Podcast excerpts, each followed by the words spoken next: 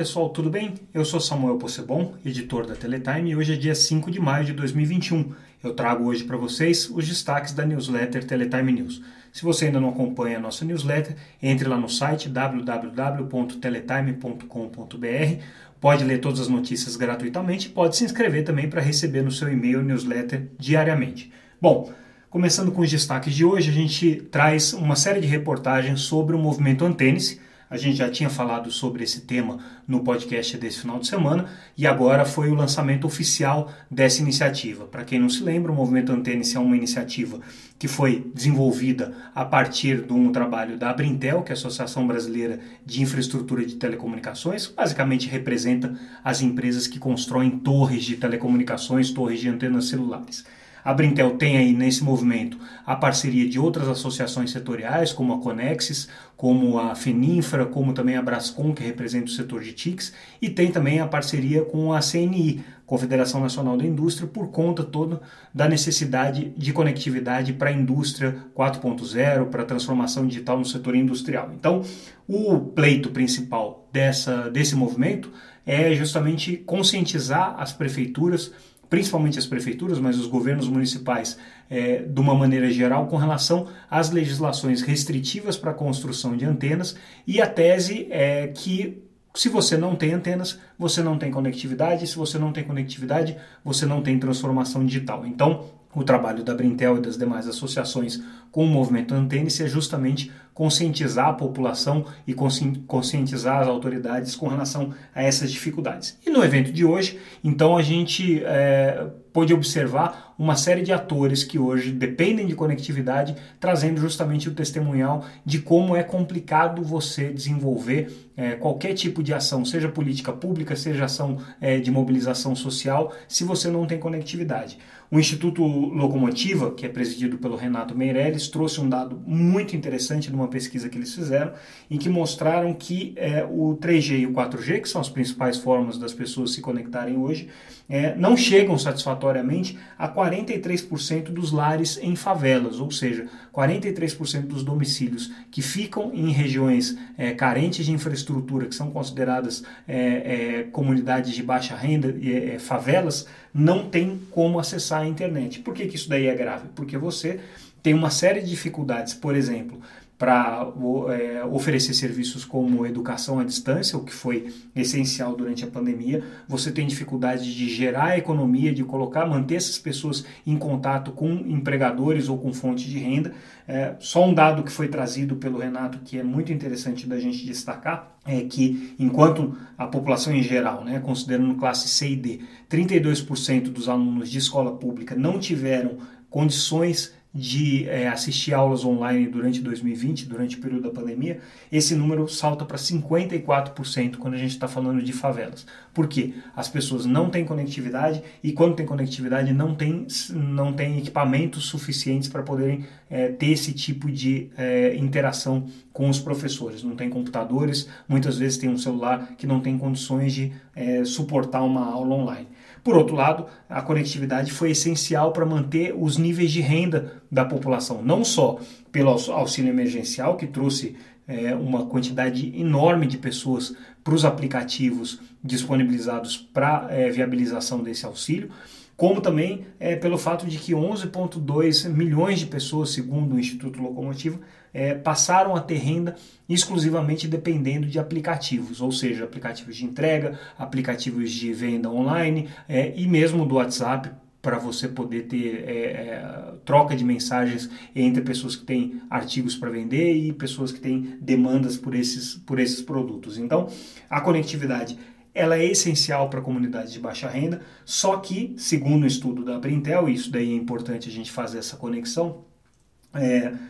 justamente nessas regiões de baixa renda é onde você tem maior dificuldade para conseguir instalar as antenas. Enquanto numa, numa, num bairro nobre de São Paulo, por exemplo, você tem uma proporção de 300 habitantes para cada antena, isso acontece no bairro de Pinheiros, quando você vai para uma favela, você consegue ter, você em alguns casos tem 10 mil pessoas conectadas em uma única antena. Então, assim, é praticamente impossível você garantir boa conectividade sem é, a instalação de uma antena de celular. E por que, que você não tem antena? porque as, as, legislações são muito antigas, ultrapassadas, tem uma série de restrições que são colocadas ali da época em que é, o celular ainda era um artigo de luxo, e essas é, legislações não acompanharam o desenvolvimento urbano, em que esses centros é, de grande aglomeração de pessoas, que são os, a, as favelas e as, e as, e as áreas é, de menor renda, não conseguem se adaptar ao ordenamento urbano que estava previsto nessas legislações e você não consegue ter antenas instaladas ali. Então, quando pega o celular, pega na borda da favela.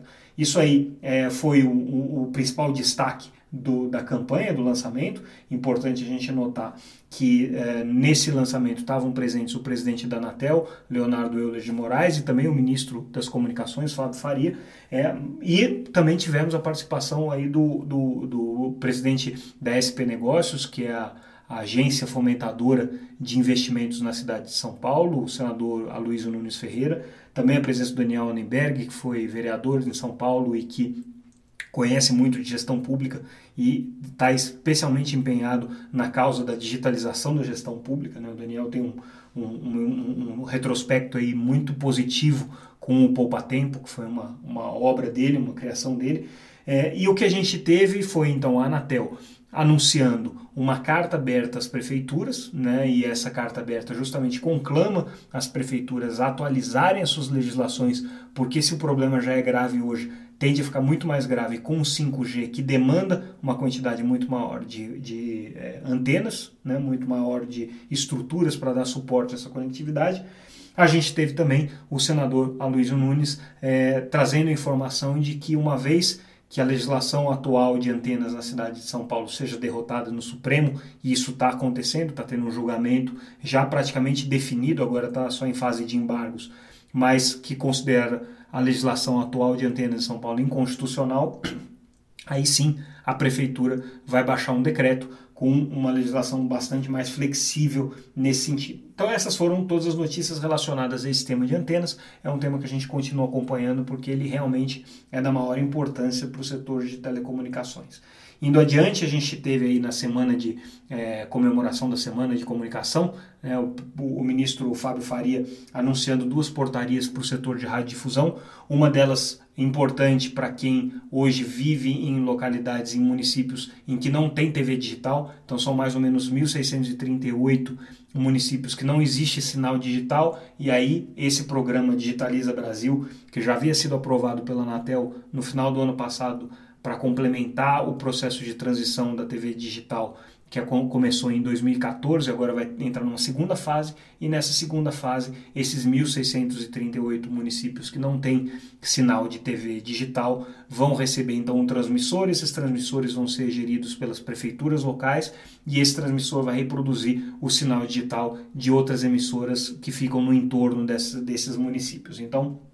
esse aí é o Digitaliza Brasil, um programa que foi anunciado hoje pelo Ministério, apesar dele já ser conhecido, já está em curso aí desde o final do ano passado. E outra notícia, essa muito importante para as pessoas que utilizam celular para ouvir música, ouvir informações, notícias e tudo mais, é que o Ministério das Comunicações quer obrigar que todos os novos celulares vendidos no Brasil tenham habilitado o chip para recepção de FM. Segundo os dados do Ministério das Comunicações, Hoje, é, praticamente 90% dos aparelhos teriam condições de receber é, os sinais de FM, já tem o, o chip, o sintonizador para o sinal de FM, para as rádios FM, mas não o fazem porque uma, houve uma decisão comercial, tanto do fabricante do equipamento quanto da operadora que distribui, de não habilitar esse serviço. Então, isso daí vai passar a ser obrigatório. O ministro Fábio Faria até brincou, disse que ele é um liberal, mas que ele entende que nesse contexto de pandemia essa é uma intervenção do Estado que é bem-vinda, porque as pessoas precisam de informação e o rádio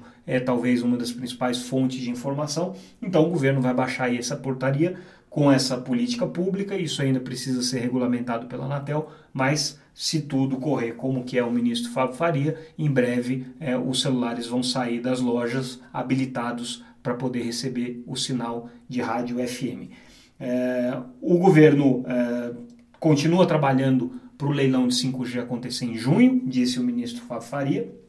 Uma outra informação importante que a gente está destacando é que ele mostrou um certo descontentamento com os técnicos do Tribunal de Contas da União que, é, de alguma maneira, vazaram as informações sobre os pontos do edital que estavam controvertidos. Vocês que acompanham a Teletime já ouviram essa história. A gente tem destacado aí a dificuldade que é, o, o, Ministério das Comunicações está tendo junto aos técnicos do TCU para implementar o, o, as políticas públicas que foram desenhadas. É, então, o ministro Fábio Faria, o que ele diz é que ele não vai comentar mais esse edital enquanto isso estiver em análise pelo Tribunal de Contas, dando a entender que ele ainda espera que politicamente os ministros do TCU aprovem o edital, mesmo que a área técnica é, tenha uma posição é, mais crítica e mais restritiva com relação à proposta que foi colocada. Então, ministro aí com a expectativa de que esse edital ainda vai sair em junho, vamos acompanhar e ver se essa profecia do ministro se cumpre, ou essa expectativa do ministro se cumpre, né?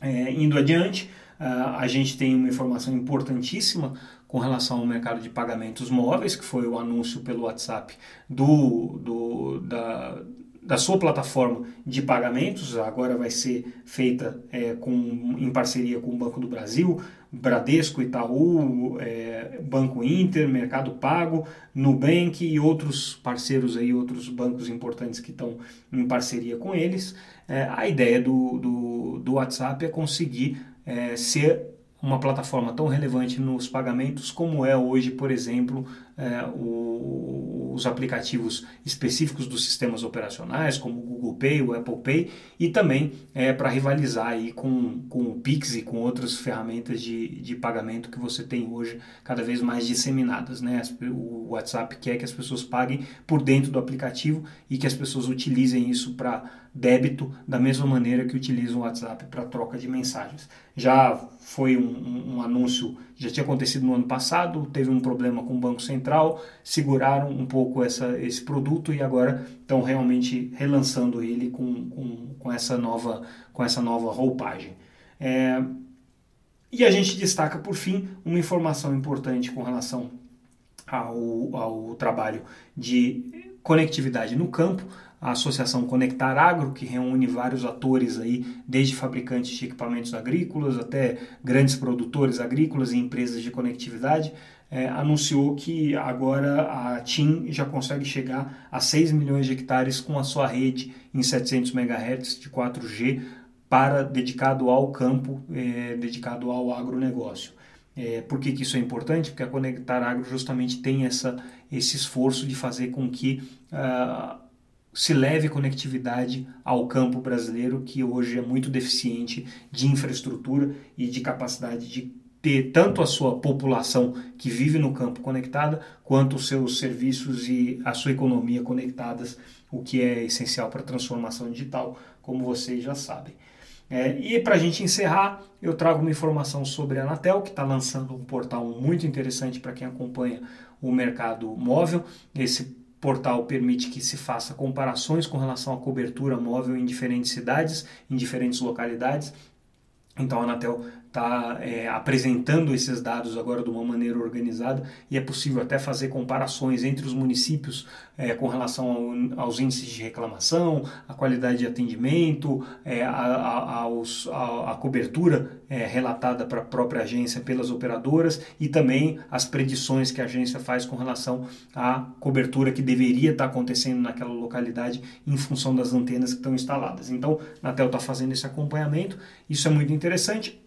lembra que esse é o primeiro passo de um trabalho que a agência está fazendo de ampliar essas informações para o consumidor com crowdsourcing. Então, a agência vai criar esses mapas de calor a partir de dados colhidos por meio de aplicativos. A agência já tem algumas parcerias com algumas é, entidades que fazem essas coletas de crowdsourcing para enriquecer o trabalho da agência de mapeamento de onde é, a cobertura é, de conectividade é mais eficiente, mais ineficiente, quais são as tecnologias utilizadas e tudo mais.